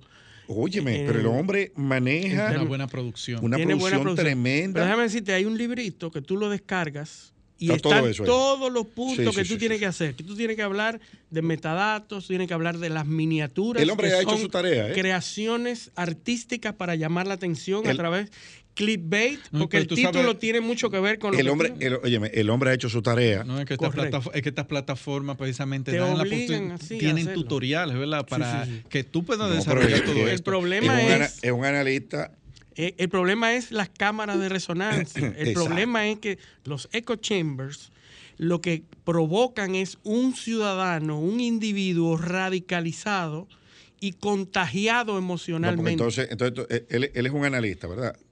Pero yo el, no, no, el análisis que nunca llega. El análisis no llega. Eh, eh, eso se basa. Sí, no, porque y, yo le voy a decir a la, a la audiencia que los productores de contenido tienen una lógica que está en todos los libritos. Tú ves el contenido completo y tú lo divides en tres. A un tercio de ese contenido que tú lo pasas con el mouse, ahí es donde él va a decir lo que dice el título. Pruébenlo. Ustedes cogen el contenido completo. Usualmente los antecedentes. Una tercera parte, cuando va, por ejemplo. No, es, tiempo. Es tiempo en, en, el, sí, en el, contexto que tú crees para, llegar al para Llegar tú, le, tú le das play lo primero es un anuncio. Si, tú pones eh, nueve minutos de contenido, se habla de que lo más eficiente va desde 6 a 12 minutos. Eso está metrificado, eh, medido. 12 minutos el contenido más eficiente. en el caso de él, por ejemplo. Entonces, si tú tienes nueve minutos, por ejemplo, en el minuto 3 ahí él va a hablar de lo que dice el título, que es el clickbait, lo que te Sí. atrae. Y ya a partir de ahí tú lo oyes y puedes abandonar, Rellenando, rellenando. patinando. Pero Que- lo importante es hacer Sí. mucho contenido, porque para tú mantener No, pues el el hombre tira, dinero que tira se como paga, cuatro videos al día, una cosa. Para y, tú- y en tres canales diferentes. para tú mantener el dinero que se paga, y déjeme decirme, el dinero que paga YouTube está determinado por países y por, con- por comunidades, ¿verdad? Mm. Yo tengo el, el- lo que se paga por cada mil vistas ¿Cuánto en? República Dominicana son 2.67 dólares. Se le dan 2.67 dos dólares por cada mil personas. Por cada mil hacer personas. Y, y el, y detective, y el Pero- detective Ángel Martínez. Pero déjame decirte, Eh. en Estados Unidos son 13 dólares. Ah, tú ves, ese, ese Y está- en Noruega, ¿tú sabes cuántos son? ¿Cuánto es? 43 dólares. Ah, pues, el, el detective, Entonces, el detective está, está guisando. Si yo fuera productor de Sí, YouTube, yo de- debiera de, la, de la Él vive en oferta y la Miami. demanda, ¿no? del Ah, mercado. Ca- Carlos Rubio es también. del mercado. Del mercado y la creación de contenido en un idioma particular para atraer a una Pero audiencia local. a que ustedes no saben cuál es el dominicano que mayor suscriptores tiene en el país. Foques. No, No. se llama el flaco WTF. ¿Y quién es ese? ¿Ves? ¿Por qué es que estamos hablando de the- la cámara? Y no lo voy a decir por radio. Sí, sí. El flaco WTF es el dominicano con mayor cantidad de suscriptores, 4.53 millones. Millones. Millones. Es un dominicano, búsquenlo. Ahora, ¿por qué estamos hablando de Pero- la cámara pero- de resonancia? pero está radicado aquí. Sí, sí. Cámara de resonancia. ¿Por qué? Porque a ti nunca te ha salido. No, pues yo no y es el eso. dominicano que mayor cantidad de suscriptores tiene. Y a ti nunca te ha salido a la izquierda para verlo. como Probablemente, probablemente los hijos de nosotros Bueno, sí. eh, quiero, pues. quiero mencionar dos puntos en ese sentido. El primero es que Google, que es, el- es todo un consorcio, ¿verdad? Llamado también, eh, ¿cómo que se llama? Eh, bueno, tiene, es, es, es parte de un consorcio, Alphabet. Alphabet, Alphabet, que creó el modelo de operación de Google, un modelo basado eh, es algo interesantísimo, ¿no? Y pues, es un, tra- un, un- un programa especial para eso, pero eh, me voy a limitar a decir Ese es cuando te volvamos a invitar. Sí, claro, Sí, con mucho sí, gusto. porque- El modelo de Google trabaja con eh, multicanales, con lo que ha ocurrido con Facebook, con Twitter y otras aplicaciones. Tienen Alexa, canales de voz. Eh, compraron una tecnología de, de sensación térmica de Internet de las Cosas. Eh, utilizan eh, la- los vídeos de YouTube, utilizan el contenido que escribe la gente. Todo eso está almacenado y todo eso son datos. Ahora bien, ellos entraron en un conflicto de interés porque rompieron a la neutralidad que todo el mundo espera de una entidad que, precisamente como tú mencionas, eh, distorsiona a través de la propaganda lo que es bueno y lo que es malo. Por lo tanto, rompieron un principio en un momento que estaba conectado mucho con su visión, con su proceso de transformación masiva, dar información veraz para todos en todo momento. ¿no? Y cuando rompieron eso, comenzaron los, los, centros europeos a decir, "Ven acá, pero tú promocionas esto, pero no me promocionas. Tú utilizas mi información, pero lo utilizas como te da conveniencia. Entonces se pone de moda un, concepto que estaba más enfocado a las redes de prestación de servicios de Internet, la neutralidad de red, comenzó a aplicarse en el ámbito del software. Y entonces la página, ellos tuvie- se vieron obligados para entrar en regulación y que la gente estuviera informada, en dividir su página en dos una en los resultados, ¿verdad? A mano derecha tú ves la, la tercera parte de ella que te muestra todos los anuncios promocionales.